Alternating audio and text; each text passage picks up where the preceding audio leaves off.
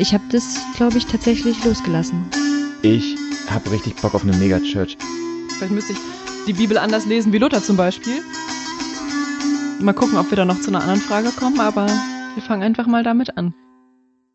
Moin Moin und herzlich willkommen zu einer weiteren Folge des 365 Grad Podcast. Wir drehen uns auch heute ähm, um uns selbst und schießen dabei übers Ziel hinaus und haben wieder jemanden dabei, der mit uns mitschießt. Ähm, und zwar ist Tobi Schöll dabei. Moin Tobi. Moin Tobi. Hallo, grüße euch. Ähm, Hanna und Pauline sind natürlich auch wieder dabei. Guten Tag. Äh, wir sind schon so professionell, dass wir nicht gewunken haben an dieser Stelle, dass niemand von uns äh, sozusagen zur Begrüßung gewunken hat. Ähm, Tobi, ähm, wir haben heute mit dir vor, ein bisschen über das Thema Evangelisation und Mission zu reden. Äh, aber am besten stellst du dich zuerst mal kurz vor, wer bist du eigentlich? Ja, sehr gerne. Also ich freue mich sehr über die Einladung, für mich geehrt bei euch sein zu dürfen. Äh, ich heiße also Tobi Schöll, also unter Tobias Schöll kennen mich, glaube ich, die wenigsten, meistens Tobi Schöll. Äh, bin 38 Jahre alt, äh, verheiratet mit Jana. Äh, wir sind eine Ost-West-Ehe und zelebrieren die Wiedervereinigung. Sie kommt aus Zwickau, ich bin Schwabe. Wir leben beide in Berlin. Und äh, wir haben zwei Kinder, Jona und Joemi, fünf und zwei Jahre alt, die sich gerade im Garten tummeln bei schönem Wetter. Und ähm, ja, ich bin so landeskirchlicher Hintergrund, schwäbischer Pietismus, CVM, mhm. Prägung. Und äh, seit 2012 äh, leite ich mit äh, Ruth Öd als Leiterin ähm, den Christustreff Berlin, so ein Gemeindeprojekt seit 2002 in Ostberlin, Alt Treptow. Davor war ich sechs Jahre im Christustreff in Marburg. Äh, immer mit einer halben Stelle äh, für die Gemeindearbeit. Äh, damals hauptsächlich Jugendarbeit, jetzt so Jugend- und Gesamtgemeinde und aber immer noch auch mit einer halben Stelle bei Friends. Das ist ein Arbeitszweig des Christustreff Marburg für Jugendevangelisation. Also das Motto ist ähm, das Evangelium für die nächste Generation. Da sind wir ein Team von derzeit drei Leuten. Und äh, da bin ich seit 2006 angestellt und da davor habe ich eine Ausbildung gemacht am CVM-Kolleg. Zwischendurch noch äh, studiert im Master Theologie Gesellschaftstransformation, mich auch viel mit verbindlichem Leben auseinandergesetzt und war auch mal Gebirgsjäger in Bayern und äh, Bademeister im Ferienjob und so. Genau. Gebirgsjäger, Moment, die, die Bundeswehreinheit oder was? Genau, es gibt Landjäger, das sind die Würste. Und dann gibt es die Gebirgsjäger, das ist eine Bundeswehreinheit. Deswegen, bei Gebirgsjäger denke ich auch an irgendwie, die sind, die sind schon krass, oder? Äh, das ist nicht einmal ja, im Kreis gejoggt und dann gesoffen. Ähm, die Sauferei hielt sich eigentlich in Grenzen. Äh, und ja, man macht schon viel coole Sachen, wie Skifahren, Skitouren gehen, Iglo mhm. wohnen. Äh, wir hatten Mulis, also Mischung aus Esel und Pferd. Meiner hieß Philipp, war sechs Jahre alt. Und äh, wir hatten mal so Kampftaucher zu Gast, die also in den Berghöhlen äh, dunkle Taucheinsätze trainiert haben. Und äh, das waren alles voll die Maschinen. Also so zwei Meter Männer, mega Kreuz und Glatze. Und ich wollte einmal so in die, in die Mensa rein und kam nicht durch die Tür, weil da so einer drin stand. Und vor denen hatten wir mega Respekt, so, so die Elite, ne? Und dann hatten, kam raus, dass die vor uns genauso Respekt hatten. Äh, aber tatsächlich waren die wirklich, also die waren wirklich gut. ja. So, ja. Krass. Wow, krass. Erstmal, erstmal das hört sich klasse an. Ich meine, so, so Beiträge bei Galileo und RTL und so. Ja. ja. Äh, so, so, so speziell war es dann am Ende doch nicht. Ja. Ja gut, jetzt wird natürlich die nächste Frage, unsere äh, Gasteinstiegsfrage wird natürlich jetzt ein bisschen, die ist jetzt ein bisschen weniger cool, weil ich dich jetzt normalerweise fragen würde, ob du in deinem Leben schon mal oder vor allem auch in deinem Glaubensleben schon mal Zweifel erlebt hast. Ähm, erlebt auch ein Gebirgsjäger Zweifel? ja, geile Headline. Erlebt ein Gebirgsjäger Zweifel. Ja, ich habe direkt schon für, für die Idee hier die, die Headline mitgeliefert. genau. Äh, tatsächlich, allerdings muss ich sagen, ähm, dass ich manchmal den Eindruck habe, dass Gott mich, was Vertrauen angeht, relativ simpel gestrickt hat. Ähm, und äh, sich meine Zweifeljahre so zwischen 14 und 16 äh, einsortiert haben wo für mich schon so sehr grundlegend die Frage nach der Existenz Jesu oder weniger nach der Existenz Jesu oder Gott gefragt, sondern vielmehr, wie ist er eigentlich?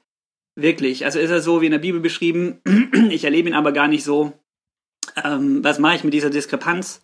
Kann ich ihn tatsächlich mehr so erleben, wie ich das lese oder muss ich da was anpassen? Das waren so meine Fragen und natürlich auch mit 14 äh, meine Eltern wollten, dass äh, ich habe noch zwei Brüder, älter und jünger, dass wir da selber entscheiden, ob wir uns taufen lassen wollen und dann bin ich so ganz klassisch in den Konfirmationsunterricht gegangen und dann war die Frage, ob ich mich aber an einem Konfirmationsgottesdienst der anderen taufen lasse Und da war so das erste Mal so die Frage, irgendwie tiefergründig nach, nach Jesus da. Und ich wollte dann aber explizit äh, zu Jesus gehören und habe da die Beziehung meiner Eltern zu Jesus auch sehr attraktiv empfunden und wollte das gerne eigentlich auch haben und dachte, dass durch eine Taufe so ein Automatismus passiert und ich dann bam, keine Fragen mehr habe, eine lebendige Jesus-Beziehung und so. Das war nicht der Fall, was mich dann zu weitergehenden Fragen geführt hat. So, aber das waren so dann also meine zwei Hauptzweifeljahre und seitdem bewegen sich so die Zweifel, die ich habe, eigentlich in einem relativ großen Vertrauensrahmen äh, der auch stark ähm, durch A, die, meine elterliche Jesus-Beziehung geprägt ist. Äh, da ich viel Grundvertrauen irgendwie geschenkt bekommen und gleichzeitig dann aber auch durch das, was ich tatsächlich dann durch die Jesus-Beziehung, die ich jetzt führe, auch erlebe und dadurch auch äh, gestärkt wird. Würdest du jetzt sagen, diese Diskrepanz zwischen Bibel und Erleben hat sich dann verringert? Ja, definitiv. Also das war allerdings ein schwieriger Weg, ähm, der sich bestimmt, also vor meinem 17. Lebensjahr, so bis ich so 25 war, hingezogen hat, äh, dass ich eben, also, aber bei mir hat sich das explizit dafür, nach den Fragen festgemacht, zum Beispiel heilt Jesus noch. Ne? Also es, Jesus, es gibt so viele Geschichten, wo Jesus mal eben, ne, und er heilte alle und so. Ne? Meine Mama ist Ärztin, bei uns gab es immer eine Aspirin und ein Gebet und zwar nie so klar, was war es jetzt? Ne? Äh, Natürlich auch die Frage, ist das entscheidend? Heute für mich nicht mehr so, aber damals war es für mich wirklich eine drängende Frage. Ja? Mhm. Äh, und wir haben dann auch manche Sachen erlebt bei uns in der Familie, aber ähm, meine Mama wurde von einer super krassen Allergie äh, durch Gebet nach und nach geheilt. Also die konnte nichts mehr essen, die hat, die konnte auch erst nicht mehr riechen. Also völlig verrückt, die war da relativ dem Tod nah und so.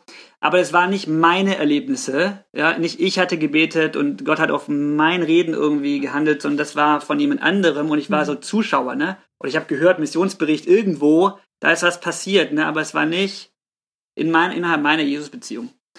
Und da habe ich sich ziemlich abgearbeitet auch. Meine Oma dann zu Hause haben wir begleitet in ihrem Krebsleiden zu Hause und da hatte ich auch gesagt, Jesus, deine Chance, ne? Hau rein, Deo, du kannst die gesund machen, äh, mach mal bitte. Das ist nicht passiert. Äh, die sind halt später gestorben und dann hatte ich Jesus noch so zwei Chancen gegeben, sag ich mal, äh, sich als der zu erweisen, wie er in der Bibel vorgestellt wird. Äh, ist ziemlich witzig, finde ich im Nachhinein, weil ich dachte, hey, wenn Mose so einen brennenden Dornbusch sehen kann, würde ich auch gerne und meinte das sehr ernst. Ja. Und damals bin ich so eine 125er Honda NSR gefahren und da gab es so eine Lieblingsstrecke, das Kochertal entlang und dann habe ich wirklich hoffnungsvoll immer wieder in den Wald geblickt, so rechts, links, in der Hoffnung, boah, wenn ich jetzt was sehen würde, ne, dann wäre für mich alles glasklar. So. Das war auch nicht der Fall. Äh, und dann hatte ich ihm noch mal eine dritte Geschichte irgendwie gegeben, weiß ich gerade gar nicht. Aber nichts von dem hat sich erfüllt und dann war ich schon äh, ziemlich am Boden eigentlich und so ein bisschen auch am Ende meines Lateins und war auch so ein bisschen beleidigt. Da Motto, ja, wenn du keinen Bock hast, ähm, dann habe ich vielleicht auch keinen Bock mehr, so, ne, mit dir. Und habe dann aber im Nachhinein gemerkt, dass ich dadurch ganz viel losgelassen habe an Bildern von Gott und ihm im Grunde freigegeben hat, sich mir so zu erweisen, wie er denkt, dass es gut für mich ist. Und ähm, das war, glaube ich, der Schlüssel, weil ich ihn dann tatsächlich anders erleben konnte. Nämlich, als ich sitzen war beim Jugendgottesdienst dass ich plötzlich das, was meine Eltern mir immer erzählt haben und ich so kognitiv wusste, Jesus liebt dich, der Satz hing mir schon manchmal zum Hals raus. Ich bin so ganz fromm groß geworden, ne? Der war für mich glasklar, aber ich konnte dann auch manchmal nicht mehr hören so. Der hat sich plötzlich als real in meinem Leben erwiesen, dass ich merkte, mitten im, im Lobpreis, das war für mich alles sehr neu, so Lobpreis, meine Mama hat mich dann mal wohin geschickt, den Nordalp, dass da sowas gibt, so Jugendgottesdienst und so, das hat sich da alles erst so entwickelt. Und Leute standen und haben Hände gehoben, war, war sehr fremd und neu für mich. Und niemand ist es, glaube ich, sonst passiert, aber ich stand da plötzlich, habe Rotz und Wasser geheult, habe mich nur hinknien können und merkte, Gott ist da und liebt mich so unfassbar umfassend, dass es mein Herz fast, also ich habe gedacht, wenn, wenn jetzt noch mehr Liebe da ist, dann halte ich das nicht aus. Und da ist für mich ganz viel vom Kopf ins Herz gerutscht, irgendwie so klassisch dieser längste Weg, ja. Äh, wo ich merkte, ich habe vorher immer Jungschar geleitet, ne? Und da war klar, du musst irgendwie eine Andacht machen, fünf Minuten, dann wird gekickt, ja. Und danach dachte ich, ey, die, die Jungs müssen hören, dass Jesus sie liebt, ja. Und dann habe ich mich natürlich angehört wie meine Eltern, ja, und wollte denen sagen, ey, Jesus liebt euch, ja, wir können auch noch Fußball spielen nachher, aber versteht ihr? Ja. So, das war so dann so die, die Sturm- und Drangphase. Äh, und mein Glaube, also vielleicht bei euch auch, so in Phasen sich so, so abläuft, gibt irgendwie ganz enge Beziehungszeiten und dann weniger. Genau, aber das war für mich ein, ein Knackpunkt. äh, bei dem äh, sich Gott, mein, mein, mein Bild von Gott und meine Erfahrung dem der biblischen Erzählung in manchen Bereichen angeglichen hat. Ich, ich würde gerne tatsächlich, bevor jetzt die nächste Frage kommt, kurz noch was für alle, die jetzt zuhören, sagen. Und zwar, die, die jetzt sagen, wow, jetzt sind es fünf Minuten Podcast und schon habe ich erst Predigt gehört. Dem würde ich, dem würde ich gerne tatsächlich kurz sagen, dass, dass auch bevor wir diese Podcast-Folge aufgenommen haben, Tobi nicht anders geredet hat. Also ich möchte das tatsächlich gerne, um es irgendwie sozusagen, um eine gewisse Authentizität hier irgendwie zu bestätigen, ähm, dass mein Eindruck aus unserem sowohl Vorgespräch als auch jetzt ist, dass das, dass du immer, also so, ich kenne dich jetzt eine halbe Stunde und ich kann, würde jetzt an der Stelle die These aufstellen, du bist immer so. Stimmt das? Also red, hast du immer red, also gibt es eine Situation, wo du mit Menschen ganz anders über diese Sachen reden würdest, wo du nicht erzählen würdest, wo du nicht sagen würdest, ey, ich erzähle dir auch den Kontext und sowas, weil man merkt ja, dass du total, total gut die, die Predigt, also nicht, glaube ich, gar nicht als Predigt das jemals auswendig gelernt hast, aber es war jetzt ja schon so, dass du total gut wusstest, so was erzähle ich. ich hab, du hast eine super Story gehabt und so mit, mit Anfang, Ende und Mittelteil und so. gibt, gibt es Momente, wo du das nicht hast?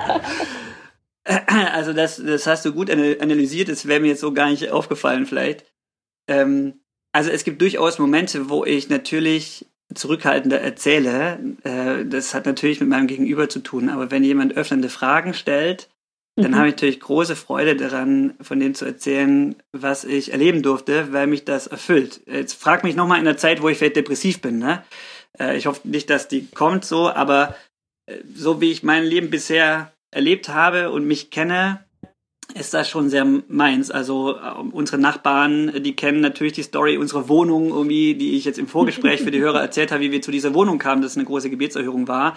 Das liebe ich dann zu erzählen, weil die denken, wir wohnen also für die Hörer, für euch, äh, wir wohnen äh, in Berlin ähm, im obersten Stock und da wohnen eigentlich immer so die Bonzen. Ja? Je höher, desto teurer und da hast du mehr Licht und da gibt's dann eine Dachterrasse und so. Und dann denkt man unten immer, oh, wäre das cool, da oben zu wohnen. Ja? Und jetzt wohnen wir da gerade selber. Und äh, wir sind keine Bonzen, so ne? Ich lebe quasi von dem Spendengehalt meiner Gemeinde über Freundeskreis auch für den evangelistischen Dienst. Und äh, dann liebe ich das natürlich, den Nachbarn zu erzählen, dass wir uns die eigentlich nicht leisten können, sondern Geld geschenkt bekommen, ohne dass wir gefragt haben. Äh, und das, ähm, meine Erfahrung ist, dass das scheinbar die Leute mir auch abnehmen, dass das meine Persönlichkeit ist, dass das einfach normal ist. Ich muss mir das nicht vornehmen oder, oder einüben oder so. Ähm, ja. Ich habe eine Frage. Ich würde gerne noch an was anschließen, was du relativ am Anfang gesagt hast. Und zwar, oh, jetzt gehe ich den Satz nicht mehr hin, aber ich kann die Frage formulieren. Du hast irgendwas gesagt, dass du vertraust, also dass du jetzt Gott vertraust oder Jesus vertraust. Und das ist eine Frage, die hat mich ja ganz lange beschäftigt, dass ich so sagen würde, so ich habe dieses Vertrauen verloren. Und ich habe mich auch ganz lange gefragt, auf was habe ich denn eigentlich vertraut? Oder das ist sowas, was mich momentan ganz oft interessiert und was ich dich jetzt gerne fragen würde. Auf was vertraust du denn, wenn du auf Gott vertraust? Also zunächst mal äh, ist Gott für mich eine Person. Ähm, ich erlebe immer wieder, dass Leute auch das Wort Gott benutzen und damit eine, ich würde sagen, eine diffuse Energie meinen vielleicht. Wenn das der Fall wäre, dann würde ich mir schwer tun, darauf zu vertrauen, weil ich die irgendwie nicht in keiner. Art und Weise fassen könnte. Jetzt kann ich Gott auch als Person nicht fassen, ja, in der Gänze. Aber eine Energie wäre mir dann zu wabrig. Da würde ich mich, glaube ich, auch nicht trauen. Ja? Äh, aber ich nehme Gott als eine Person wahr und so empfinde ich auch, dass sie mir durch die biblischen Erzählungen vorgestellt wird, also als ein personhaftes Wesen, sag ich mal, ähm, mit, ähm, mit Charakterzügen und mit einem Wesen, das, das, das Liebe ist mhm. äh, und dass alle Wesensausprägungen, also Gerechtigkeit, Barmherzigkeit, Geduld, Zorn und so weiter, immer, immer Ausdruck seines Wesens sind, also Ausdruck seiner Liebe. Ähm, das muss ich mir manchmal kognitiv vorhalten, weil ich das emotional vielleicht manchmal nicht so empfinde, dass jetzt irgendwie das, das erscheint mir jetzt nicht liebevoll, ja. Aber das ist Wesen, was mir in der Bibel vorgestellt wird, dass alles durchdrungen ist von seinem Wesen. Und deshalb vertraue ich quasi auf sein Gutsein.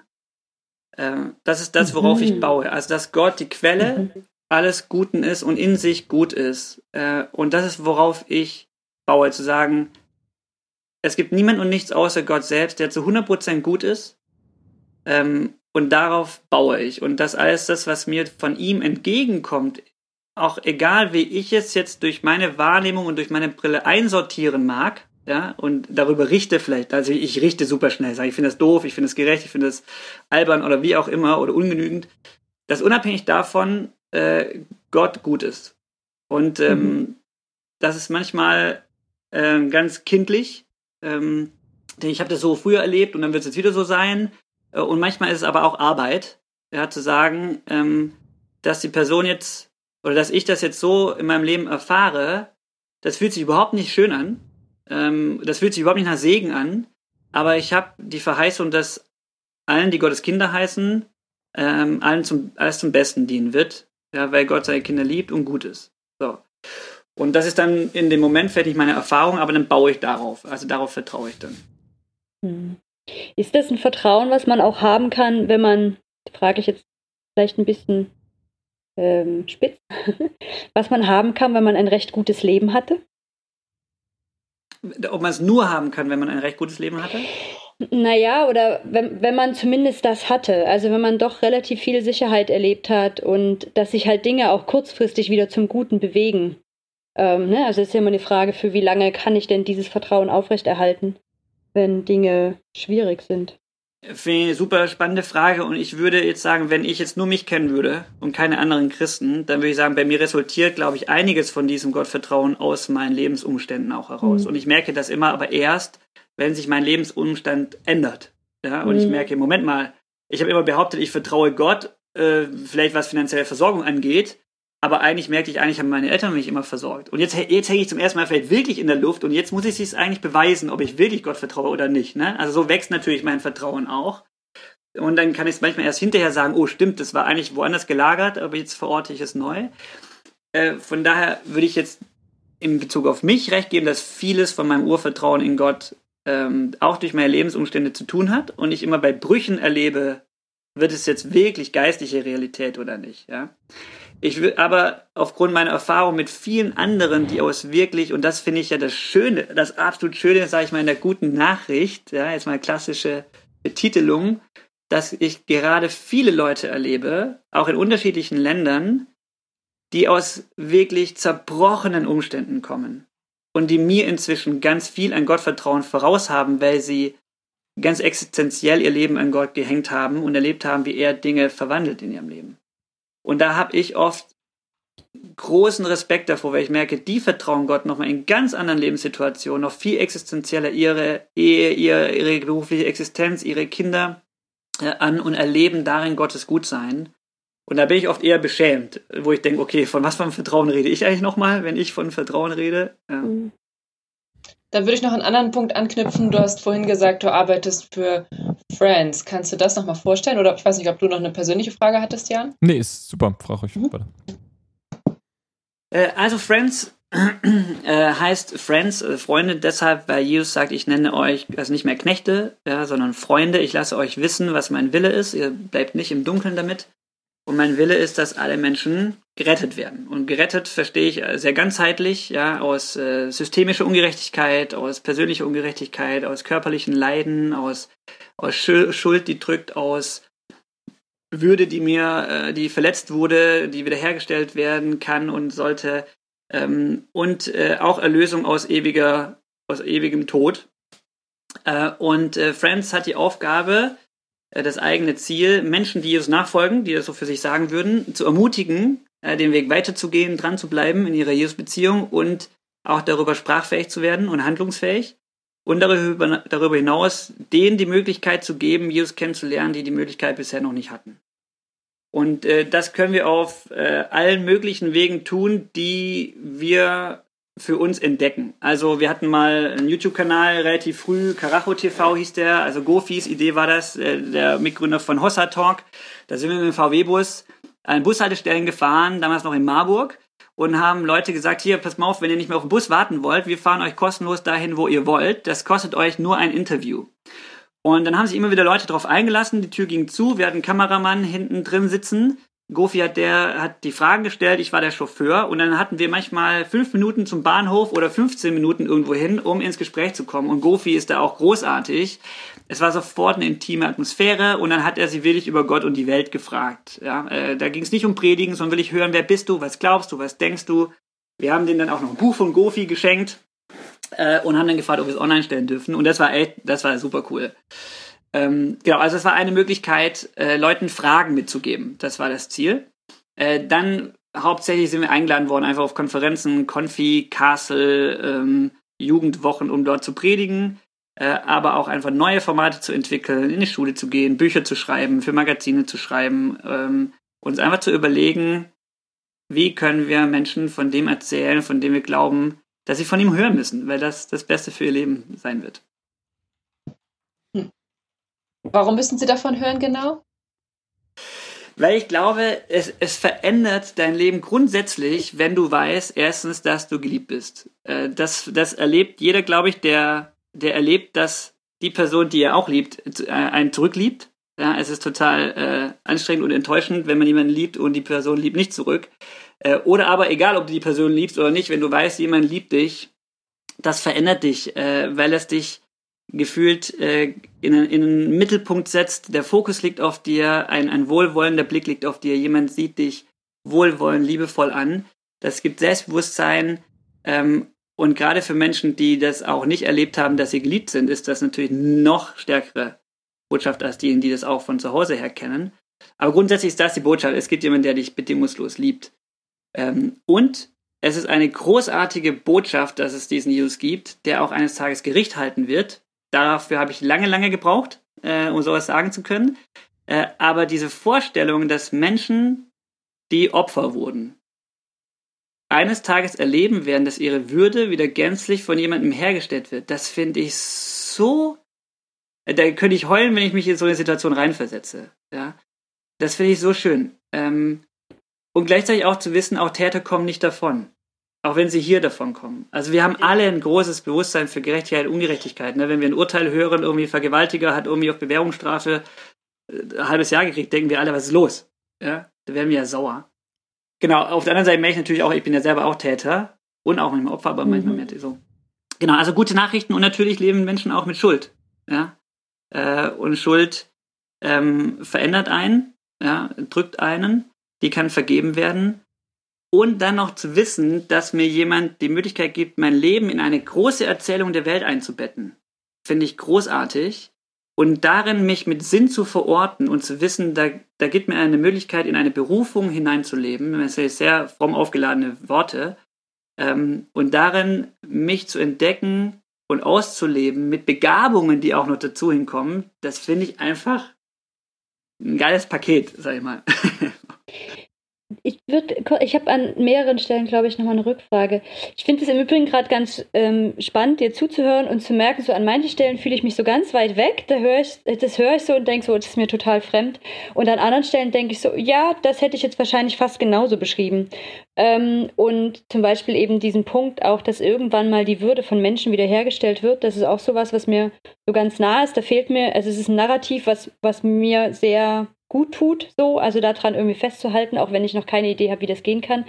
Und dann aber gleichzeitig eben, wenn ich tatsächlich sage, auch Täter kommen nicht davon, dann zucke ich halt schon wieder, weil ich so sage, ja, und das geht dann schon wieder für mich ganz schwierig nur auf, weil ich habe Menschen vor Augen, ne? Also ich habe, ähm, ich sag, das habe ich glaube ich schon öfter gebracht, ich habe eine gute Freundin, die arbeitet in einem Kinderheim und das sind Kinder, jo, da ist mal so ziemlich vieles schon ziemlich früh kaputt gegangen. Die wären so ein schönes, sauberes Leben nie leben. Das heißt, die werden an vielen Stellen in ihrem Leben Täter sein, obwohl sie an ganz, ganz früher Stelle Opfer gewesen sind.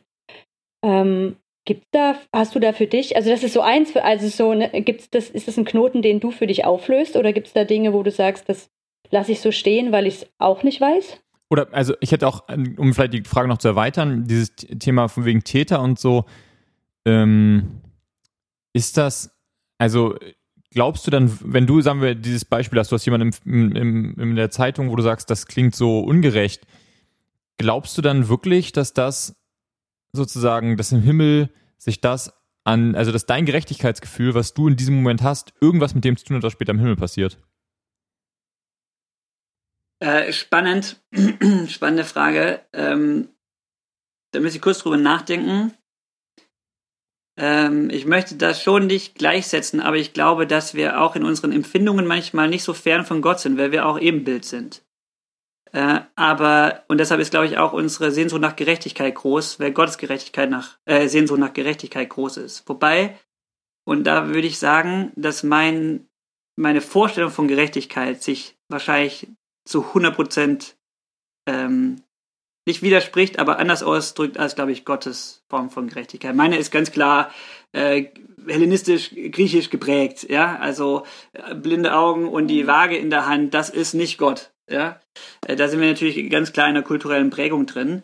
Ähm, für mich ist der Knoten tatsächlich, also ich bin in der, in der glücklichen Lage, dass mein, meine berufliche Zeit ich auch für solche Fragen aufwenden kann und ich also auch darüber lesen oder sag mal, ne, ich werde zu herausgefordert dazu zu predigen. So, dann muss ich daran knabbern, bis ich irgendwie aussagefähig werde und das kostet mich auch viele Nächte oft. Und ähm, was ich für mich als bisherigen Stand habe und das darf sich auch gerne wieder äh, noch noch ändern mhm. oder wird sich auch noch ändern in meinem Leben wahrscheinlich. Aber was ich bisher für mich sagen kann oder worauf ich baue ist dass, dass ich natürlich nicht glaube, dass jemand, der hier Täter wurde, in welcher Form, dann A, oben, sagen wir, oben im Himmel, in Anführungsstrichen, im Knast sitzt, ne, und eine Strafe verbüßt. Sondern, und wir sind schon in der Lage, jemanden, und das finde ich in Deutschland eigentlich schon ziemlich gut, dass wir den ganzen Menschen versuchen anschauen mit seiner Geschichte, ja, und das mit, mit äh, reinkommt, wo war die Person vielleicht schon selber Opfer und es gibt Erklärungsversuche und so weiter. Das sind dann die Hardliner, finden das immer doof. Ähm, der hat einfach nur das gemacht und muss dann irgendwie verhaftet werden. Äh, aber ich glaube, dass Gott natürlich, weil er gut ist zu 100 Prozent und diesen Menschen, also mich jetzt, ich bin ja auch Täter, mich liebt zu 100 Prozent und vor jemandem zu stehen, der mich 100 Prozent liebt und der auch sieht, was bei mir falsch gelaufen ist und auch weiß, warum Dinge falsch gelaufen sind. Also er kennt ja jedes Erklärungsmuster in meinem Leben, ja. Und ich glaube, dass die, wenn wir von Strafe reden würden, dass die einzig darin besteht, dass wir volle Selbsterkenntnis haben. Ja. Und dass wenn ich, also ich merke schon, wenn ich erkannt habe, zumindest, zumindest in meiner Ehe, da passiert mir das halt am häufigsten, weil Jana mein, mein Spiegel ist, ja. Wenn ich erkenne, wo ich sie verletzt habe, dann finde ich das für mich total anstrengend auszuhalten. Ich finde mich dann selber scheiße. Ich, ich, ich erlebe plötzlich meine, meine negative Dimension in mir, plötzlich sehr wirkmächtig, ja, äh, und äh, macht mich traurig über mich selber. So. Und wenn ich denke, da habe ich ja nur einen mini-mini-Ausschnitt Selbsterkenntnis gehabt. Und wenn ich jetzt vor Gott stehe und er mir mein Leben hinlegt und ich erkenne, wer ich bin, ich glaube, das wird unglaublich schmerzhaft für mich. Äh, ich darf auch alles Gute darin sehen und mich darüber freuen, ja. Und gleichzeitig wird alles andere sichtbar werden. Und dann darf ich wissen, dass da jemand ist, der sagt, und ich liebe dich. Und das dann auszuhalten und zu erleben und zu akzeptieren, das ist, glaube ich, ein also unglaublich Riesending. Ja? Ähm, deshalb will ich gar nicht also von Strafe reden, wenn wir von Gerechtigkeit reden, ist natürlich Wort Strafe irgendwie gleich mit dabei. Ich glaube, diese Selbsterkenntnis, und dann ist die Frage, was mache ich jetzt in dieser Selbsterkenntnis? Habe ich jemandem die Erlaubnis gegeben, mich aufzufangen, mir zu vergeben, mir Zuzuspruch Spruch zu geben, oder ist die Person, die mir das jetzt entgegenbringen könnte, egal? Und bleibe ich damit für mich? Dann würde ich sagen, dann sind wir ganz nah an dem Begriff der Hölle. So. Da, so, und wie das dann aber praktisch aussieht, keine Ahnung, so, ne? Und, äh, und, aber das ist so bisher das, wie, wir gehen jetzt sehr, wir gehen sehr in so eine theologische Richtung und sehr weit weg, glaube ich, gerade, oder, na, ich weiß gerade nicht, wie weit wir weg sind von diesem Evangelisationsthema. Das bin ich mir gerade ein bisschen unsicher. Weil sonst hätte ich jetzt gerückt. Ich wäre jetzt dahin auch, ich wäre jetzt dahin rübergeschwappt, ja. Ja, dann mach das mal. Aber sonst, ich hätte jetzt eine Rückfrage ja? Richtung Himmel und Hölle gestellt, aber vielleicht ist es sinnvoller, wenn wir dann weiter. Ja, ja. nee, lass, genau. Ja, ja. Weil ich finde auf der anderen Seite das gerade total interessant oder auch, das ist ja auch wichtig, ich habe das vorhin, glaube ich, im Vorgespräch zu Jan schon mal gesagt. Ich missioniere ja auch immer noch für Dinge, nur eben wahrscheinlich nicht mehr so sehr fürs Evangelium. Ähm, aber ich habe ja andere The Themen, für die ich brenne und wo ich mich dann manchmal in der, wo ich die gleiche Energie bei mir ertappe, in der ich da früher gesteckt habe, wenn ich Menschen von Gott erzählt habe. Ähm, und ich hätte jetzt gern einfach mal gewusst, ähm, so missionieren, wo tust du das oder evangelisieren? An, an, welchen Stellen in deinem Leben tust du das? Du hast vorhin gesagt, ja, du arbeitest irgendwie in dem Bereich, aber wie sieht denn das praktisch aus? Also gehst du irgendwie auf die Straße und verteilst du Traktate oder ähm, tust du das einfach eben, indem du deinen Nachbarn davon erzählst, wie du zu dir, wie ihr zu der Wohnung gekommen seid oder was ist für dich evangelisieren? Und hast du die letzten 20 Minuten evangelisiert hier? Das müsstet ihr sagen. Also ich glaube, ich nehme mir relativ selten vor, zu evangelisieren, weil ich das einfach lebe. Das, also. Ich, genauso hätte ich das jetzt auch formuliert. Ich hätte einfach gesagt, das ist, glaube ich, Tobis allgemeiner ähm, Redestil, den manche als evangelisieren eventuell verstehen würden, aber der, glaube ich, einfach wahrscheinlich deine Art ist. Also ich verbringe natürlich auch ganz normale Spieleabende oder so, ne? Äh, ist ja klar. Aber also es gibt natürlich auch einen, ähm, einen beruflichen Teil, ne, wo ich sag mal ganz klassisch und da werde ich eingeladen, kannst du bitte heute Abend kommen und eine evangelistische Predigt halten. Äh, und der Unterschied, Mhm. sag mal, zu einer normalen Predigt in der Gemeinde, die für mich auch immer einen evangelistischen Anspruch, nicht immer, aber häufig einen evangelistischen Anspruch hatte, heißt im Grunde nur, dass ich auch konkret frage, hast du Lust, diesen Weg mitzugehen? So, ne? Also es gibt einfach, Evangelisation wird es, glaube ich, dann, wenn die Botschaft irgendwie deutlich wird, wo, also worum geht's und hast du Lust, dabei mitzumachen, sag ich mal. Also es gibt so diese, diese offiziellen Geschichten oder wir, wir machen Festivals, auf dem Tempelhofer Feld, ähm, Sommerfestival, ich brauche kein Hawaii oder wir feiern jetzt in Berlin, Berlin United City Fest, das wird äh, zum 30 Jahre Freiheit. Ähm, das Jugendfestival in Berlin werden auf dem Potsdamer Platz, äh, da werde ich predigen. Äh, also das sind so die offiziellen Schienen, sag ich mal. Und dann äh, gibt's aber natürlich einfach meine Nachbarn, meine Freunde, die ich kenne, wo, gerade jetzt sagen wir bei engen Freunden, die erzählen mir von ihrem Leben und dann erzähle ich aus meinem Leben und dann äh, erwarte ich, dass die mein Leben genauso anhören, wie ich ihrs anhöre. Und da, da will ich auch nichts vorenthalten müssen. Auch wenn die mit Jesus gar nichts am Hut haben, erzähle ich denen von meiner letzten, von letzten Heilungserlebnis äh, oder wie, meine, die, wie ich letzte Predigtanfrage fand oder so. Das ist halt mein Leben, ne? Und ähm, das ist irgendwie schon natürlich ein Ausdruck. Und dann gibt es natürlich Nachfragen oder dann bete ich auf, also für sich, ich treffe mich halt mit einer Freundin in der Bar, die hat mir Jesus nicht viel am Hut, die kenne ich vom Skifahren in Frankreich irgendwann mal. Die dachte, ich bin irgendein Kiffer aus der Nachbarbude, weil ich irgendwie lange Haare hatte, äh, VW-Bus hatte und Ski gefahren bin und nach Feuer gefragt habe. Wir wollten nur eine Kerze entzünden, um Lobpreis zu machen. Die dachten, wir kiffen da in der Bude. So. Hat sich den Gebirgsjäger hat sich da angelacht. Genau, und dann haben wir uns kennengelernt, so, ne? Und dann habe ich zum ersten Mal wie Lobpreis gehört und dann haben die immer ihre Ghetto-Box ausgemacht in ihre kleinen Apartment und haben uns zugehört, wie wir drüben drei Jungs irgendwie Lobpreis gemacht haben mit Gitarre. Äh, und inzwischen durfte ich die trauen, äh, sie und ihrem Mann, der hat mit, ich glaube, noch weniger am Hut als sie. Und dann sind wir in der Bar und sie erzählt von ihren Schmerzen im Bein und dann frage ich halt auch, ich meine, die weiß, wer ich bin, ne? Und wie ich lebe. Und dann frage ich hier, soll ich mal dafür beten? Und dann sagt die, okay, mach. So, ne? Und dann bete ich halt in der Bar und dann erlebt sie plötzlich, dass da eine, äh, eine, ein dicker Wulst am Schienbein halt plötzlich zurückgegangen ist. So und deshalb bekehrt, also deshalb gibt sie nicht gleich ihr Leben irgendwie in äh, an Jesus oder so, ne?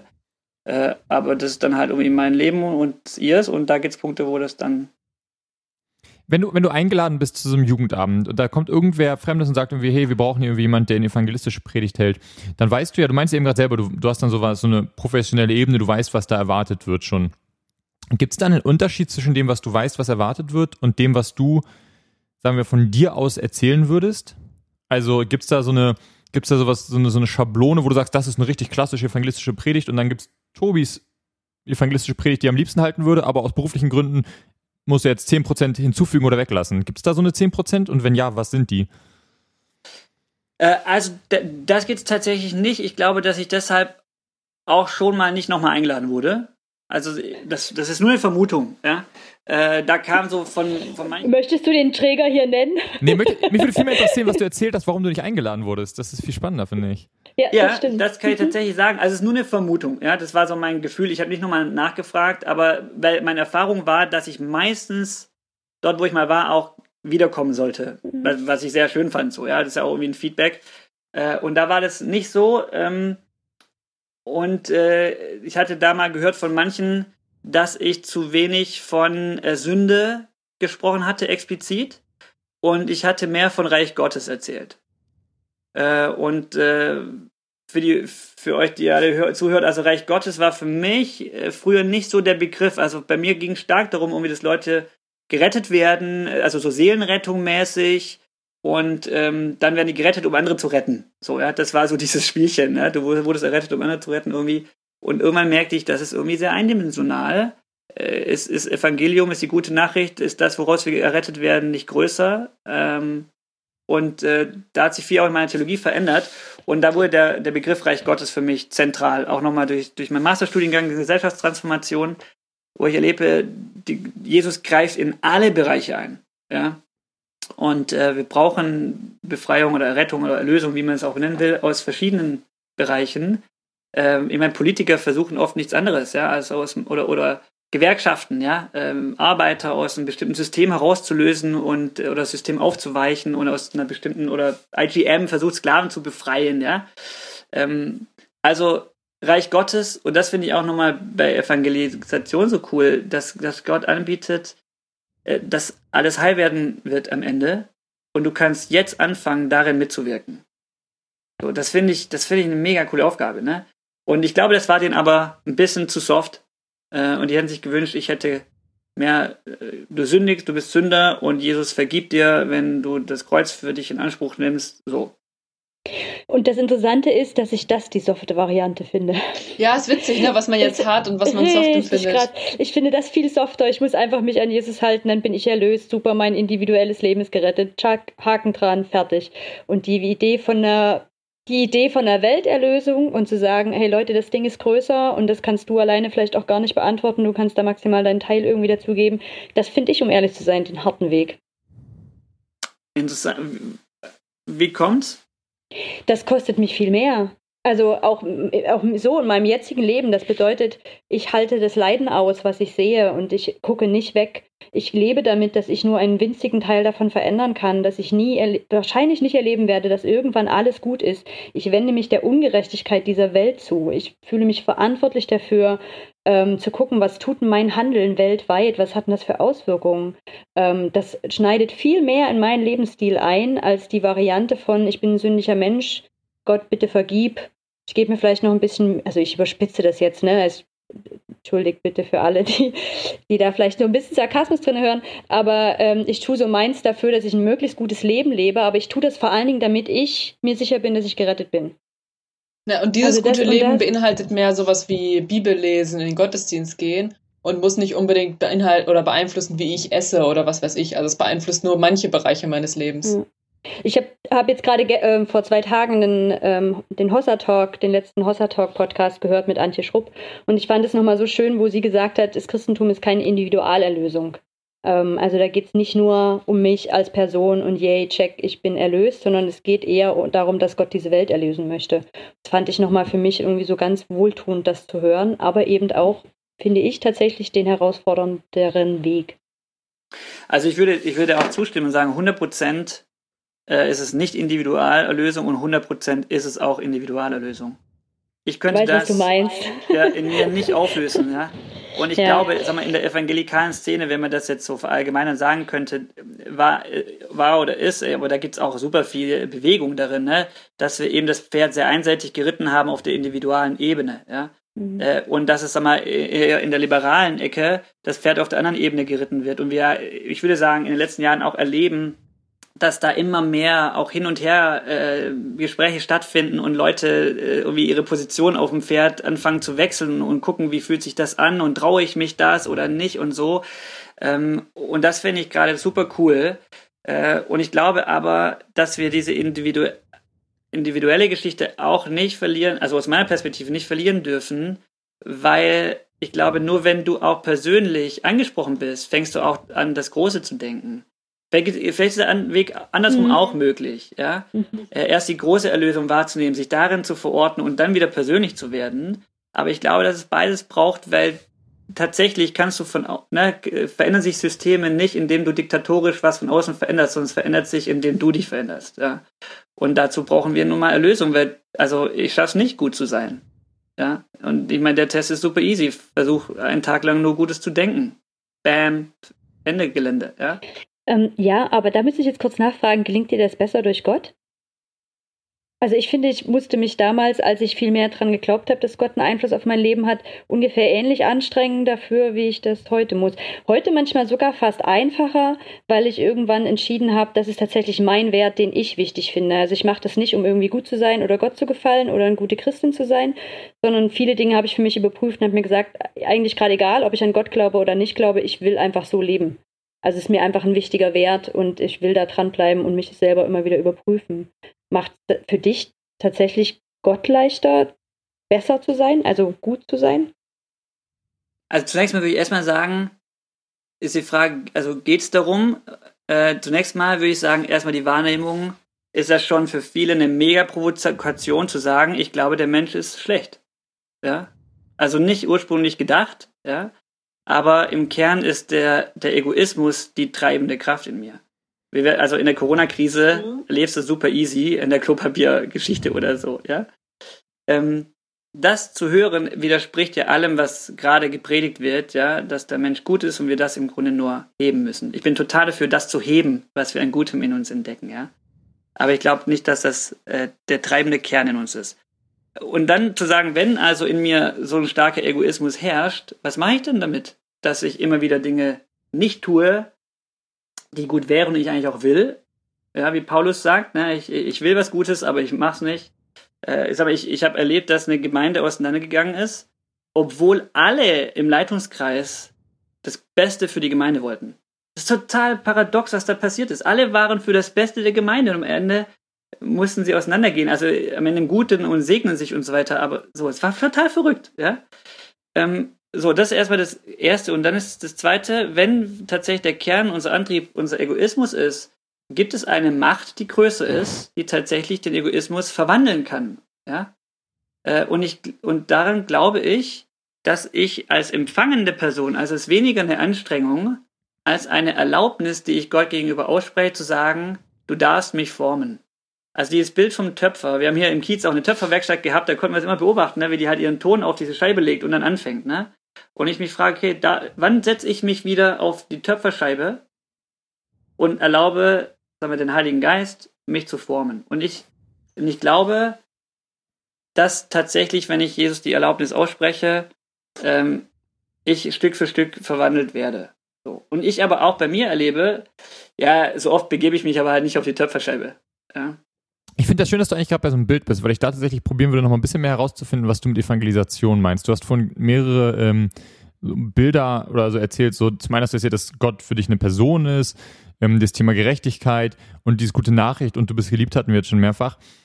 Wenn du so ein anderes Wort nutzen müsstest für Evangelisation, wäre das Werbung oder wäre das, ähm, also bist, bist du, bist du, bist du professioneller Werbebeauftragter sozusagen für das fürs Christsein? Ich habe, ich glaube, wir sind so weit, dass wir wissen, du machst keine Werbung fürs Christentum, sondern fürs Christsein. Ich glaube, das müssen wir, glaube ich, gar nicht mehr drüber sprechen, soweit ich das rausgehört habe.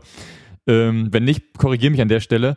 Nein, passt. Aber ähm, genau, deswegen, aber die Frage, andere Frage, bist du, bist du, bist du Rettungssanitäter oder bist du Werbefachmann oder was bist du?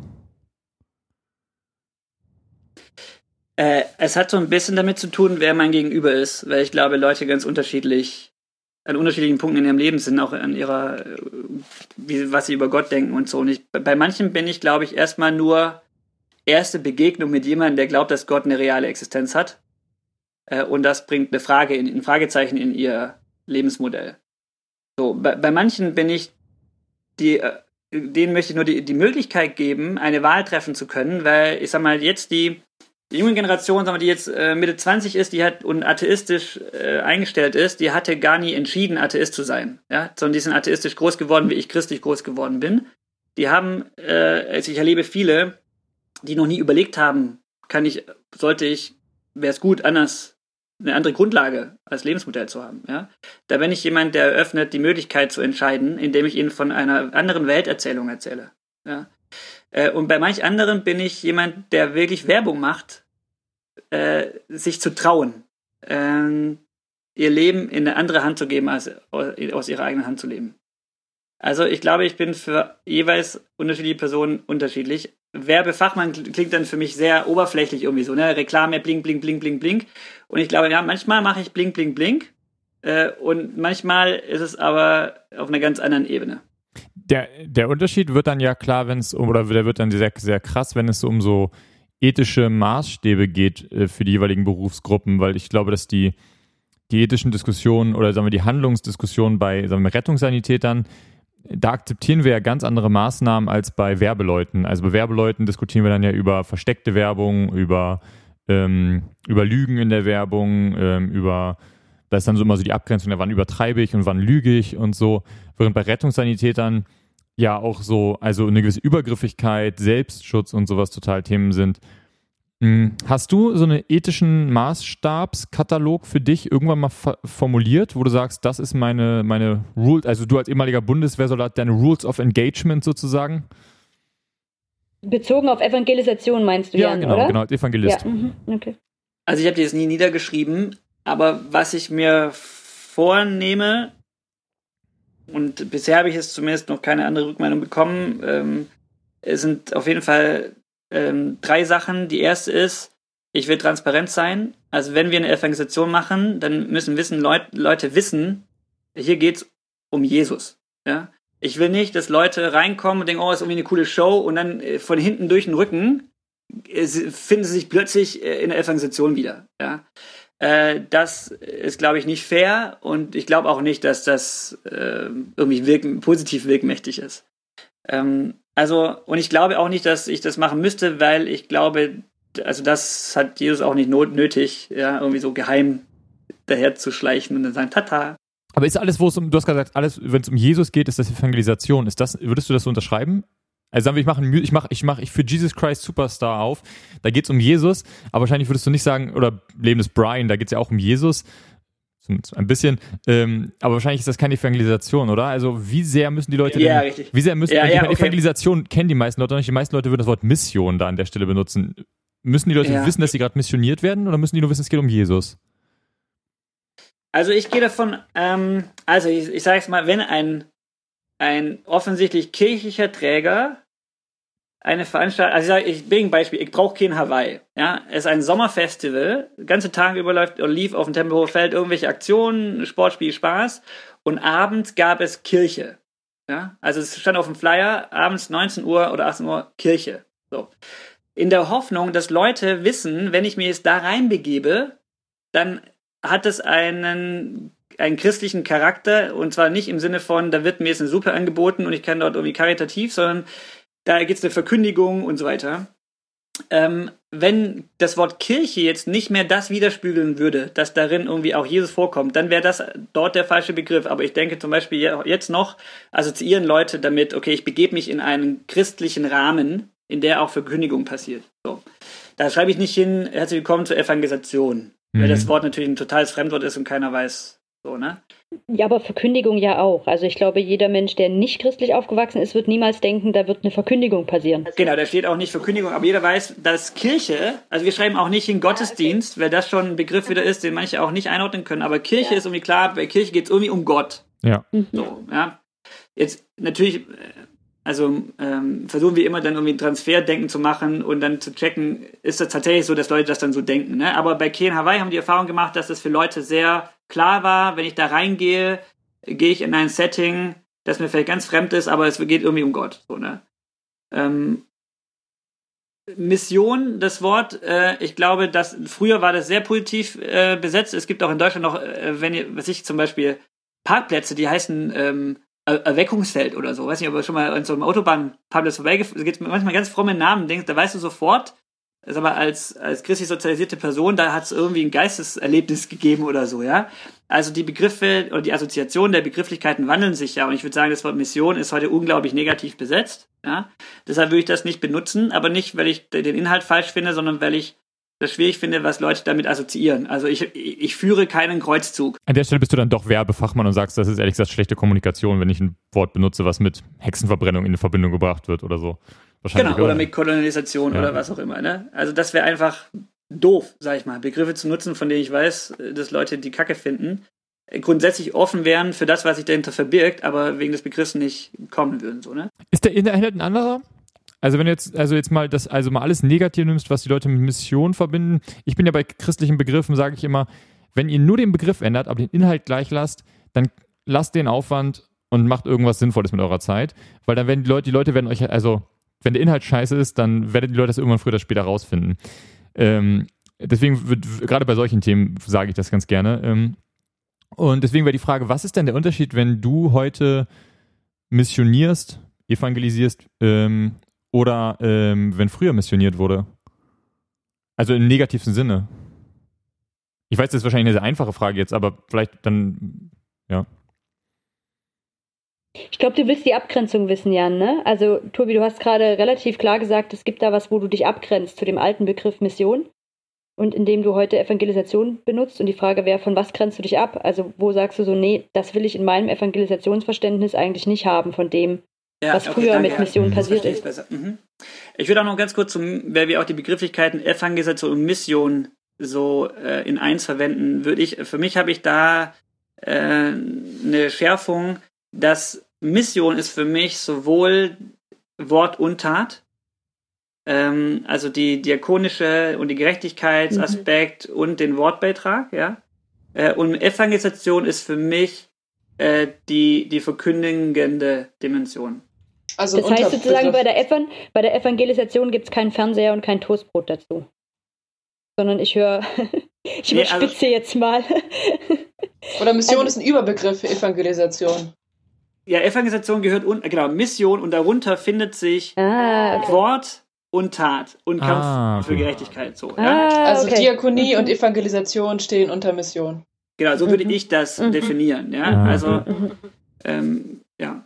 Und jetzt nochmal zur Abgrenzung von früher. Ich würde sagen, ohne jetzt einzelne Formen benennen zu können, weil ich glaube, es braucht immer Formen entsprechend äh, der Zeit und der Kultur, würde ich aber sagen, dass das, wovon ich mich abgrenze und was, glaube ich, viel in dem Begriff Mission mitschwingt, ist Gewalt. Äh, welche Form auch immer. Also sei es wirklich physische Gewalt, ja, mit Schwert oder was auch immer, als auch vielleicht psychische Gewalt durch Manipulation oder so. Äh, ich, ich versuche das, ob mir das gelingt, ist natürlich immer eine andere Frage, müssen andere beurteilen, aber das, indem ich von Jesus erzähle oder auch ermutige, eine Entscheidung zu treffen, dass dort eine große Freiheit herrscht. Also ich gebe mal ein Beispiel ähm, für Abende, wo wir zum Beispiel das Wirken des Heiligen Geistes viel, viel Freiraum geben wollen, ähm, dass wir dort bewusst kein Keyboard-Bett im Hintergrund laufen lassen, dass wir dem Deko-Team verbieten, viele Kerzen anzumachen und das Schummerlicht anzumachen, sondern wir, wir machen alle Lichter an, die wir haben. Ja, wir machen keine Rollläden runter, sondern so, dass nicht die Atmosphäre das Prägende ist, ja, sondern, also, Mhm. wir hatten mal einen Abend auf einer Jugendfreizeit und da hatten wir das Empfinden, dass die Jugendlichen, da fängt, sag mal, die Zeit des Lobpreises, ja, wenn die Band irgendwie spielt, diesen ratzfatz pure Emotion, ja, und äh, da geht's gar nicht mehr um, um Gott, sondern wie bade ich mich in meiner Emotion, ja. Und dann haben wir entschieden, weil wir halt so einen Gebets- und Lobpreisabend geplant hatten, dass wir äh, einen ganz technischen Musiker äh, die Leitung überlassen. Also war wirklich einfach ein Gitarrist, ja, der hat eigentlich nicht Lobpreis geleitet. Der macht die Musik, wir machen alle Lichter an, Neonröhren, was es gibt. Der Raum war so ungemütlich, wie es nur geht. Und die, du, du hast gesehen, die Jugendlichen kamen rein und die waren schockiert. Ja, die konnten sich nicht vorstellen, dass in dieser Atmosphäre jetzt irgendwas Geistliches passiert. Und das war der, sag mal, der, der überraschendste Abend der ganzen zwei Wochen Norwegen-Freizeit, weil dort Leute, ohne dass jemand ihnen von Jesus erzählt hat, sich bekehrt haben äh, oder äh, seelische Heilung erlebt haben und Rotz und Wasser geheult haben. Und du musstest fragen, Entschuldigung, was ist denn gerade passiert? Ja? Und dann haben die von Sachen erzählt, denkst, okay, das hat hier niemand gesteuert, da hat niemand davon gepredigt, da hat keiner gesagt, mach doch mal so oder so, ja. Das verstehe ich so unter Freiheit geben ähm, und eben nicht ja, dann manipulativ zu sein oder so, ne? was in meiner Hand ist zumindest. Ist das so ein von einer, also Jan hatte ja mal vor längerer Zeit die Frage nach diesen ethischen Grundsätzen gestellt, bis er, und dazwischen hat er dann viele andere Fragen gestellt, von dem her würde ich da nochmal drauf zurückkommen. Ähm, du hattest da schon dieses eine benannt, dass ihr relativ klar, dass du relativ klar machst am Anfang, worum geht's. Also es geht hier irgendwie um Jesus, wir verstecken das nicht, wir kommen da nicht von hinten durch die Brust. Und als zweites habe ich jetzt schon auch nochmal gehört, dieses, das nicht manipulativ zu machen. Das heißt, es nicht ähm, bewusst irgendwie aufzuladen, um da eine Stimmung zu erzeugen oder eine Emotion irgendwie freizusetzen. Gibt es noch mehr Sachen, die Genau, du ich hatte für dich gesagt, es sind drei. hast? Ja, vielen Dank, dass du darauf zurückkommst. Ich hätte den Faden nicht mehr zurückgefunden. Äh, der dritte ist, dass ich hoffe und dass mein Ziel ist, dass Leute, egal was sie da jetzt gehört oder erlebt haben, dass meine Hoffnung ist, dass sie eine Begegnung mit der Liebe Gottes hatten. Oder, oder zum, also das, wie auch immer sie das jetzt selber formulieren würden. Vielleicht sagt die Person nur, ich habe mich total wertgeschätzt gefühlt heute in diesem Gespräch oder in dieser Veranstaltung oder ich habe mich gesehen gefühlt. Ja? Wenn jetzt eine rein menschliche Dimension da vielleicht benannt wird. Ja? Also ich sage mal ein Beispiel, wenn ich bei mir im Kiez, ich sehe vielleicht jemanden, der läuft unrund, ja, irgendwie Hüft, Hüftprobleme und ich traue mich, was auch nicht immer der Fall ist, hinzugehen und zu fragen, was ihm passiert oder wie geht's ihnen und die Person erzählt, was sie hat und dann sage ich, also ich bin Christ und ich habe schon öfter erlebt, dass Jesus Dinge einfach in Ordnung bringt, dürfte ich mal beten. So. Und in den meisten Fällen erlauben das Menschen. Und äh, dann bete ich und was dadurch passiert, also ob da jetzt eine körperliche Heilung eintritt oder nicht, ist überhaupt gar nicht mehr mein Ding. Ja? Und ich, ich freue mich natürlich und hoffe, dass da körperliche Heilung eintritt, aber auch wenn es sie nicht eintritt, ist mein Ziel, dass die Person eine Begegnung hatte mit einem anderen liebevollen Menschen, und da hoffe ich, dass ich das war, ja, durch den irgendwie Liebe Gottes erlebbar wurde. Ähm, wenn da Heilung passiert und die Person hat sich aber nicht gesehen oder gewertschätzt gefühlt, dann denke ich, dann war auch die Heilung für einen Arsch. Ja. Äh, wie Paulus sagt, ne, ihr könnt prophetisch reden und sonst was, aber wenn die Liebe nicht da ist, dann ist alles nichts. Irgendwie. Also die Frage ist, wird durch das, was ich predige oder wie ich mit Menschen rede, wird darin zumindest was in meiner Macht liegt, Gottes Wesen irgendwie, scheint das da irgendwie durch? Bin ich dafür transparent? Und das, diese Transparenz zerstöre ich natürlich völlig, wenn ich irgendwie manipulativ bin oder gewaltsam bin. Ich sage nicht, dass, dass ich davor gefeit bin, so, ja. Äh, das passiert mir vielleicht auch mal, dass ich Leute dann überrumple oder, oder zu wenig wahrnehme oder so, ne? Aber das ist zumindest mein, mein Ziel. Ich hätte da eine Rückfrage zu diesem Sommerfestival. Macht man, also, weiß ich, wenn ich jetzt an das denke, was ich so kenne, ja, macht man dieses Tagsüberprogramm so ein bisschen, damit die Leute bestenfalls abends dann eben auch zu dem Kircheteil kommen? Also geht man so einen aufwendigen Weg, um am Ende halt Evangelisation zu machen? Und ist das dann nicht auch so ein bisschen Manipulation? Dass man sie einlädt, erstmal zu einem coolen Festival. Und klar, man ist irgendwie auch offen, ja, also zu dem Kircheteil selber ist man offen, dass es Kirche ist, aber man probiert sie so über so einen anderen Weg halt überhaupt erst dahin zu kriegen. Äh, auf jeden Fall, und ich finde das total legitim. Also ich glaube, dass fast jede Veranstaltung ein Rahmenprogramm macht, das attraktiv ist, damit Leute den Inhalt hören. Also jede politische Veranstaltung versucht irgendwie einen, einen Raum zu finden, der ansprechend ist, oder dann gibt es doch einen Snack, ja, damit Leute kommen, oder es gibt ein kulturelles Rahmenprogramm damit es attraktiv wird und damit Leute erst kommen, um den Inhalt da mitzukriegen. Das finde ich super easy eigentlich. Ja. Äh, gleichzeitig sind aber auch alle Mitarbeiterinnen und Mitarbeiter äh, auch hoffentlich, und so gehen wir das an, verstehen sich, egal welche Funktion sie haben am Grill oder beim Sportangebot, grundsätzlich selber auch als, äh, als Botschafter. So, ne? Also so wie sie dann mit Menschen umgehen, ähm, oder sie sind auch in der Lage, wenn jemand offensichtlich ähm, von Sorgen erzählt oder Probleme hat, auch zu sagen, hättest du Lust, dass ich für dich bete, weil klar ist, das ist eine kirchliche Veranstaltung. Sagen wir, die begeben sich quasi in einen Raum, aus dem können sie jederzeit wieder raus, ja.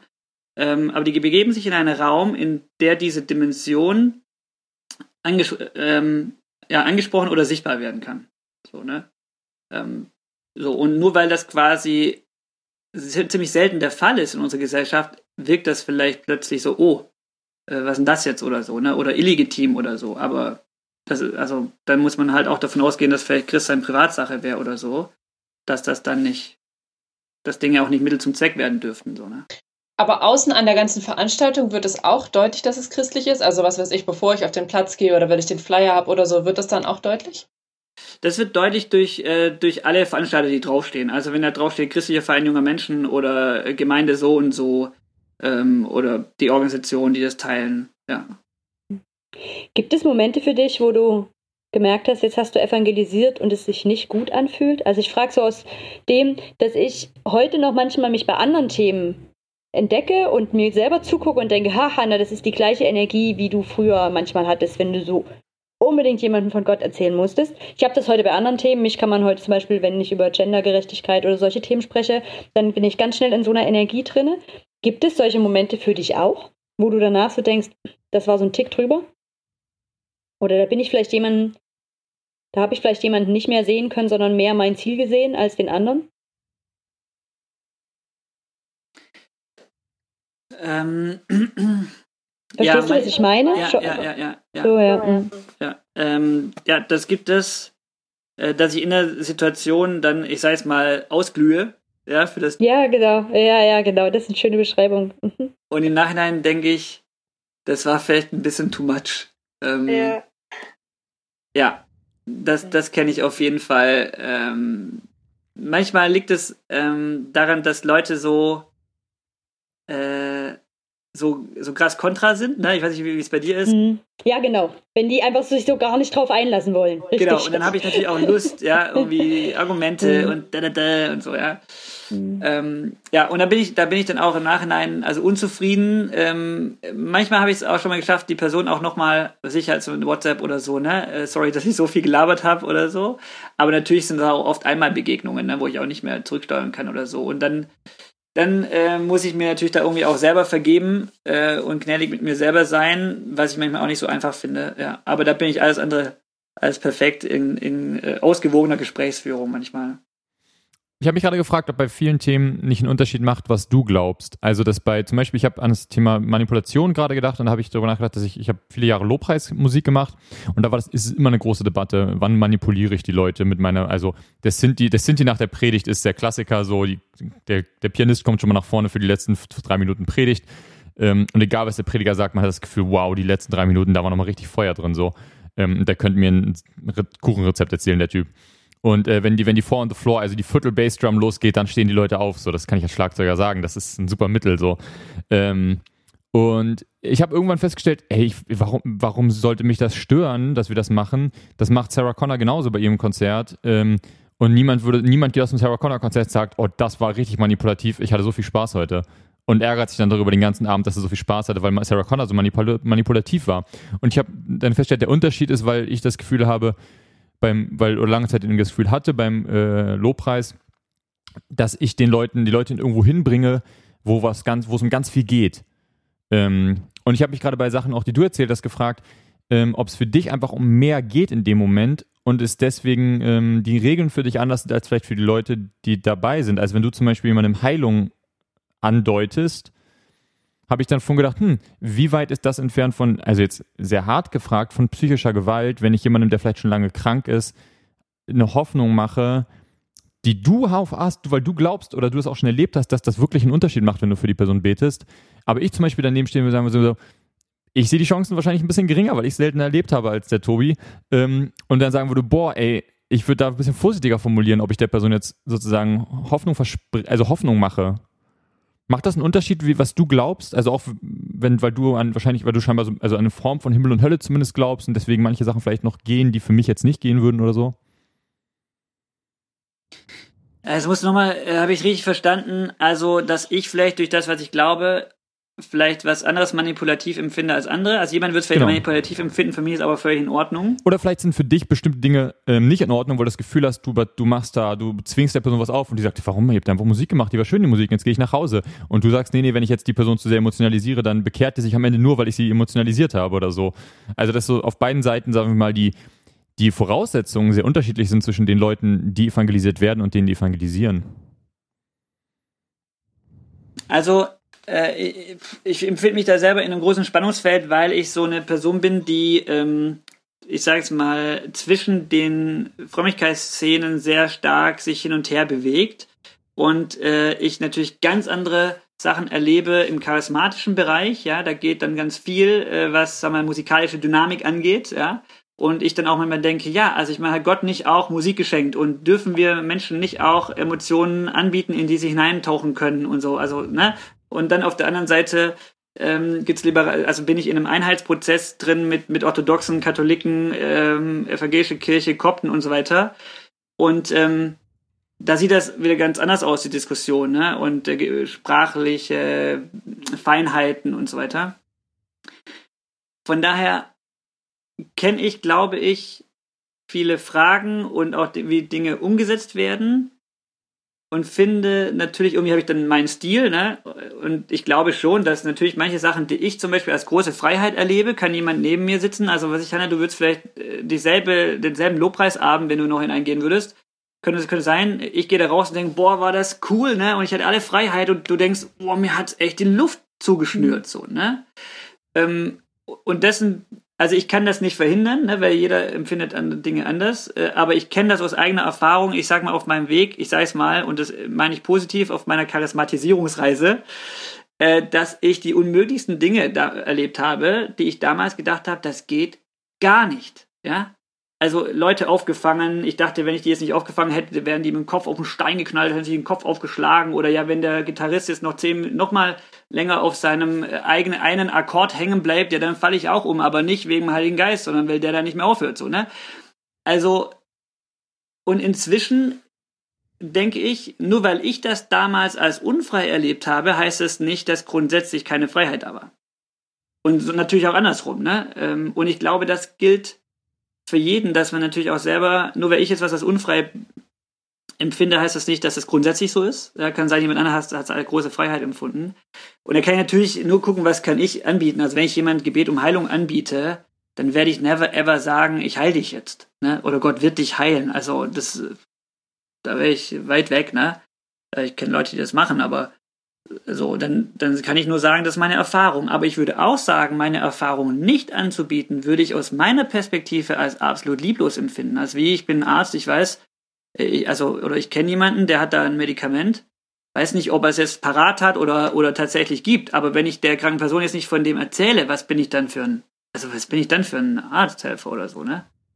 Das wäre so meine Perspektive, ne? Hm. Also ich merke jetzt gerade mal beim Zuhören, ähm, weil ich jetzt so die ganze Zeit überlegt, also wenn ich dir zuhöre, dann habe ich so das Gefühl, du erzählst so von der Sonnenseite des Lebens, ne? Also ich kann, da passiert gerade, also bei mir passiert gerade innerlich ganz viel, weil ich die kenne, ne? Und die ist, ich fühle mich von der aber sehr getrennt, ne? Also und ich weiß auch, ich kann da nicht mehr hin zurück und ich, das ist so eine Mischung gerade zwischen Neid, dass du da drin lebst und dass offensichtlich diese Dinge für dich aufgehen und ein Stückchen Traurigkeit von, dass das für mich nicht mehr aufgeht und auch im Wissen, ich will da auch nicht zurück und ich kann da auch nicht zurück. Und das, glaube ich, was ich an Manipulation gerade mich gerade nochmal innerlich gefragt habe, ist, der Unterschied zwischen dir und mir ist, glaube ich, der, dass du diese Dinge so klar Gott zuschreiben kannst. Also wenn dann geheilt wird, dann war das Gott. Wenn dann trotz Neonlicht eine Emotion entsteht, dann war das Gott. Ähm, und in meinem Kopf ist immer, die habe ich ja auch gehabt, in meinem Kopf ist mittlerweile, aber wenn ich das so rum mache, dann muss ich umgekehrt auch sagen, dann war das Gott. Also wenn keine Stimmung aufgekommen ist, dann war das auch Gott. Wenn keine Heilung passiert ist, dann war das auch Gott. Ähm, und dann komme ich in die Bredouille, ne? Also dann geht bei mir das Ding los, dass ich so denke, so, okay, warte mal kurz, ich weiß nicht ganz genau, ob ich mit dem Gott noch leben will. Das fand, war jetzt für mich gerade nochmal so eine interessante Sache. Und das wäre vielleicht so eins, was ich nochmal interessant finde anzugucken, so, woher nehmen, und auf der, also mit dem gleichen Wissen, dass ich sage, na klar, wenn du diese Sicherheit für dich so erlebst, dann kann ich voll nachvollziehen, dass du sagst, ey, wer wäre ich denn, wenn ich anderen Leuten das nicht genauso anbiete? Und ich kenne ja selber auch genügend Leute, die da drin unglaublich viel Trost und Schutz und Halt erleben, so, ne, in dieser Zuschreibung, das war Gott. Und trotzdem ist genau dort für mich dieses Achtungszeichen, dieses, dass wir das dann an dieser Stelle irgendwie so sicher wissen, das war Gott. Und an anderen Stellen halt auch klar sagen, das war irgendwie nicht Gott. Weil das war nicht gut, so, ne? Oder das hat nicht gut getan. Ich glaube, da merke ich so meine, meine Gedankengrenze. Und so ein Punkt, der mir von vorhin nochmal nachging, ist, dass ich glaube ich, also als auch so eine Sicherheit zu wissen, wie ist denn der Mensch? Also wo ich so heute für mich sagen würde, ich weiß, ich bin sowohl als auch. Ich bin gut und ich bin schlecht. Und ich bin sehr froh, aus diesem Bild raus zu sein, ich bin schlecht. Weil das ist das, mit dem habe ich mich sowas wie 35 Jahre lang rumgeschlagen. Ich bin ein schlechter Mensch und ich kann auf Knien Gott dankbar sein, ähm, dass er mich trotzdem liebt, obwohl ich so furchtbar schlecht bin. Ähm, und und das, und ich, also, und trotzdem, ne, höre ich dir zu und denke so, ja, geil, wenn man, schon irgendwie auch geil, wenn man das so glauben kann und diese Sicherheiten in sich hat. Da sind so, da habe ich ja auch eine klare Person, wo ich hingehen kann, wenn die Dinge schlecht sind. Ne? Ich bin halt für mich so viel mehr selbstverantwortlich mittlerweile, weil ich es nicht mehr so für mich als Sicherheit habe, da hingehen zu können. Genau, das war jetzt ein kleiner Monolog, wo ich wahrscheinlich eigentlich auf eine Frage raus wollte. Und mich, glaube ich, am ehesten diese Frage bewegt hat, so was, äh, wie, wie, was macht es mit dir, mit diesem, das so Gott, so klar Gott zuzuschreiben? Also zu sagen, das war Gott. Ja, bevor ich darauf eingehe, ich fand es ganz interessant, äh, vom Menschenbild her, die katholische äh, Anthropologie besagt ja, dass also das, der, der, das Göttliche auch immer noch in uns ist. Mhm, genau, ich glaube, das wäre auch am ehesten so meins, ja. Genau. Also nicht, nicht äh, du bist als Gesamtmensch nur schlecht, ja. Mhm. Und ähm, Hätte mich auch falsch verstanden, wenn ich das nur so sehen würde. Ja, okay. Äh, aber das hat mich auch verwundert, weil es eigentlich an sich zu vielen Dingen, die du sonst erzählt, erzählst, nicht ganz so passt. Mhm. Ja, aber die, aber das, das, das im Ursprung Treibende, glaube ich, ist eben oft nicht der göttliche Funke in mir, sondern mein Egoismus, der mich auf mich selbst beschränkt und wie Bonhoeffer sagt, mich zur selbst, also ne, mich, mich selbst anschauen lässt, der in sich verkrümmte Mensch. Hm, ja, was ich wahrscheinlich heute als Ego bezeichnen würde, wo ich an vielen Stellen sagen würde, wir finden so ganz vieles um Gar nicht aus dem Schlechten, weil ich immer wichtiger sein will als die anderen, sondern weil ich unbedingt für mich Kontrolle haben will, weil ich unbedingt mich sicher fühlen will und darum ganz vielen Mustern folge, die aber im Schluss eigentlich mir keine Erlösung bringen. Also da würde ich, das wären so heute meine Worte, mit denen ich wahrscheinlich was ähnliches beschreiben würde. Ja, das, ja wäre ich ganz bei dir. Ja, und das erleben ja die vielen, viele jetzt auch bei Corona. Ne? Ich kann ja noch nicht mal selber entscheiden, ob ich äh, sofort in den Supermarkt reingehen kann oder nicht, weil jetzt halt ein Türsteher davor steht oder so. Ich kann mich nicht mit Klopapier versorgen. Also wir haben nicht so viel in der Hand irgendwie, ne, wie wir, oder Kontrolle, wie wir dachten. gerne hätten. Mhm. Genau. Aber mit der Frage des, der Zuschreibung Gottes, also ja, das empfinde ich tatsächlich nicht so schwer zu sagen, ja, wenn Gott gut ist und 100% Liebe, dann kann ich ihm und darf ich ihm alles Gute zuschreiben. Also was ich erstmal als gut erlebe, ne? Dann, äh, wenn alles Gute von ihm kommt, dann kommt alles Gute von ihm so, ja. Und das Schlechte? Das, aber das finde ich so, ich muss das kurz sagen, ich finde das so ungerecht. Ich habe mein Leben lang Gott für alles Gute danken müssen. Das hat der hingekriegt. Und alles, was schlecht gelaufen ist, habe ich verbockt oder irgendeine mystische, wir wissen noch nicht genau, was es ist. Das ist doch so unfair. Ich bin heute so dankbar für, dass ich sagen kann, nee, Hannah, das hast du hingekriegt. Weil du dich angestrengt hast, weil du dir Mühe gegeben hast, weil du, weil es vielleicht wehgetan hast, weil was auch immer. Aber Hannah, deins. Hast du hingekriegt. Und vielleicht gibt es für mich tatsächlich was, was mir den Weg dahin geebnet hat. Und ich will gar nicht sagen, also ne, ich bin dankbar für die Kompetenzen, die ich dafür vielleicht gekriegt habe oder für Menschen, die mich da begleitet haben oder was auch immer. Diese Dankbarkeit kann ich überall sehen. Aber ich stehe gerade für das, was ich gut mache und ich stehe gerade für das, was ich schlecht mache. Bin alles ich. Aber das ist ja spannend, dass du ähm, quasi für dich jetzt ein, das ausdifferenzierter siehst, aber wenn du auf Gott blickst, äh, nicht differenziert drauf schaust, sondern sehr simplifizierst. Du sagst also eine, eine ganz direkte Wirkmächtigkeit. Ne? Ich habe zwar jetzt fürs Abi gelernt und habe eine Eins geschrieben, jetzt soll aber Gott dafür verantwortlich sein. Ja, ja, so muss man das ja nicht sehen. Ja, so wie du sagst, ich kann es ja runterbrechen. Ne? Wer hat mich in die Lage, wer hat mir eine Intelligenz geschenkt oder so, ne?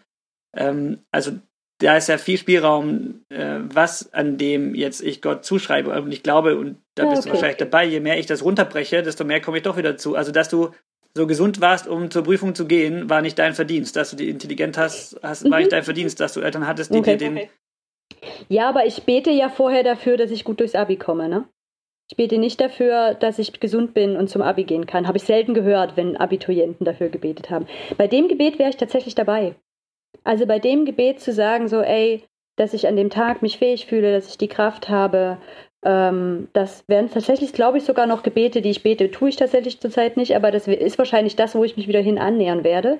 Aber das ist nicht das, was ich im freikirchlichen Raum erlebt habe an Gebeten, muss ich ganz ehrlich sagen. Oder eher selten. Ich muss an dieser Stelle leider euch ähm, zumindest kurz unterbrechen. Wir machen mal kurz, wir machen mal kurz ein Outro, damit die ZuschauerInnen äh, sozusagen jetzt ähm, ihren Spaziergang beenden können. Sie müssen jetzt langsam wieder zurück in die Isolation.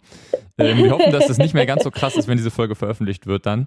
Ähm, ich möchte an dieser Stelle einmal Tobi danken, dass er bei uns Mhm. war und äh, ganz offensichtlich sehr richtig in seinem Beruf ist, weil wenn Hannah ähm, am Ja. Ende sagt, ich bin echt neidisch und so, dann heißt das, Tobi ist ein sehr guter Evangelist. Ich glaube, das können wir an dieser Stelle festhalten.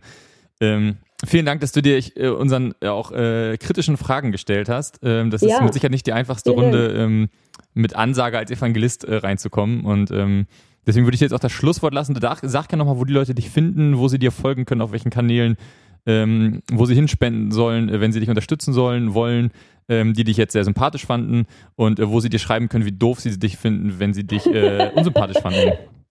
Ja, auch, auch sehr gerne. Also ich, Gerne mit zwei verschiedenen E-Mails. Dann kannst du entscheiden, was du lesen willst. also mich gibt's auch auf Instagram, aber da bin ich nicht aktiv. Äh, noch nicht. Ist nur zum Gucken, was da passiert. äh, ich bin noch ziemlich oldschool auf, auf Facebook, da könnt ihr gerne äh, Kontakt mit mir aufnehmen. Äh, ich glaube, ich heiße Tobi Schöll einfach. Und äh, man erkennt mich, glaube ich, auf dem Bild nicht so. Ich habe da so einen Assi-Jogginganzug an und eine Basecap und so. Ähm, genau, und ja, natürlich dürftet ihr gerne spenden. Da müsstet ihr auf die Christustreff Marburg äh, gehen und dort gibt es ein Konto für Friends. Und tatsächlich ähm, ist das auch so ein Ding, das, glaube ich, auch finanzielle Versorgung ohne, ohne Vertrauen, dass Gott da versorgt, gäbe es uns einfach gar nicht. Also wir sind jetzt zum Beispiel, äh, reicht das Geld jetzt noch vielleicht bis Juli, August und dann ist das, was wir sehen, zu Ende und so geht das eigentlich seit, seit ich 2006 dazugekommen bin und wahrscheinlich schon vorher schon. Und immer wieder sagen wir, okay, Gott, wenn du uns weiter gebrauchen möchtest, dann bitte Versorgung ist auch finanziell. Und wenn ihr also als Hörer jetzt Lust habt, das auch mit zu unterstützen, dann herzlich gerne, freue ich mich sehr darüber. Äh, aber fühlt euch da bitte ganz frei. Und mein Schlusswort ist, ich habe mich sehr wohl gefühlt bei euch. Äh, ich ich habe eure Fragen sehr gemocht, wie ihr sie ausgedrückt habt. Ich fand es sehr wertschätzend, euer Gespräch. Äh, das war wirklich sehr, ja, sehr sehend und wertschätzend und äh, hat mich gefreut, mit euch da im Austausch zu sein. Ja, wir danken dir. Schön, dass du da Das ist warst. schön. Ja, Vielen vielen, Dank. Dank. Mhm.